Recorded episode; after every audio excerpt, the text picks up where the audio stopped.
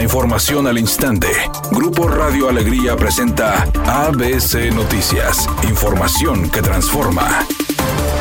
¿Qué tal? Muy buenas tardes, esta es la información. El Congreso de Nuevo León emplazó a la Comisión de Presupuesto para que resuelva la solicitud de refinanciamiento para la obra de la presa Libertad en un periodo máximo de 15 días. Durante la sesión ordinaria del Pleno, la diputada local de Movimiento Ciudadano, Guadalupe Guidi Caguas, subió a la tribuna para exponer que desde el 30 de mayo dicha comisión recibió el turno del expediente que solicita autorizar para agua y drenaje de Monterrey celebrar el financiamiento de hasta más de 1.650 millones de pesos. De esta esta manera, el presidente de la mesa directiva, el panista Mauro Guerra, acató la petición para que la Comisión de Presupuesto hiciera la dictaminación correspondiente. La semana pasada, la bancada de Movimiento Ciudadano, coordinada por Eduardo Gaona, externó que el Congreso no ha tramitado este dictamen, lo cual sostuvieron que afectará a los municipios de la zona metropolitana en el abasto de agua, ya que son recursos destinados a la obra hídrica y adquisición de equipo como plantas potabilizadoras. El exdirector de la OCDE, José Ángel Gurría, afirmó que a pesar de los programas asistencialistas del gobierno de la 4T, México es uno de los países más desiguales en el mundo. Al participar en el foro Perspectivas Macroeconómicas para el 2024, el también coordinador del proyecto de gobierno del Frente Amplio por México descalificó el reporte reciente del Coneval que dice que en los últimos cuatro años 5 millones de mexicanos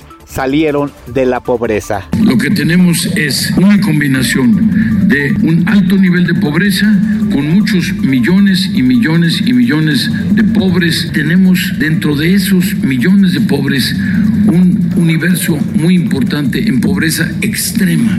Es decir, quiere decir que es la gente que está pues viviendo prácticamente día a día.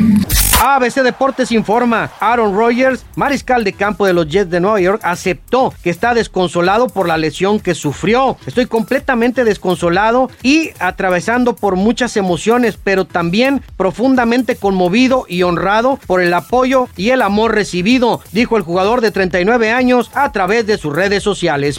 Es oficial, el cantante Cristian Odal ya se convirtió en papá junto a su mujer, Kazu. Así lo demostraron a través de una fotografía compartida en las redes sociales, en donde aparecen ambos sujetando la mano de su bebé cariñosamente. No se saben más detalles, sin embargo, lo que sí está confirmadísimo es que ambos ya entraron con el pie derecho a la paternidad.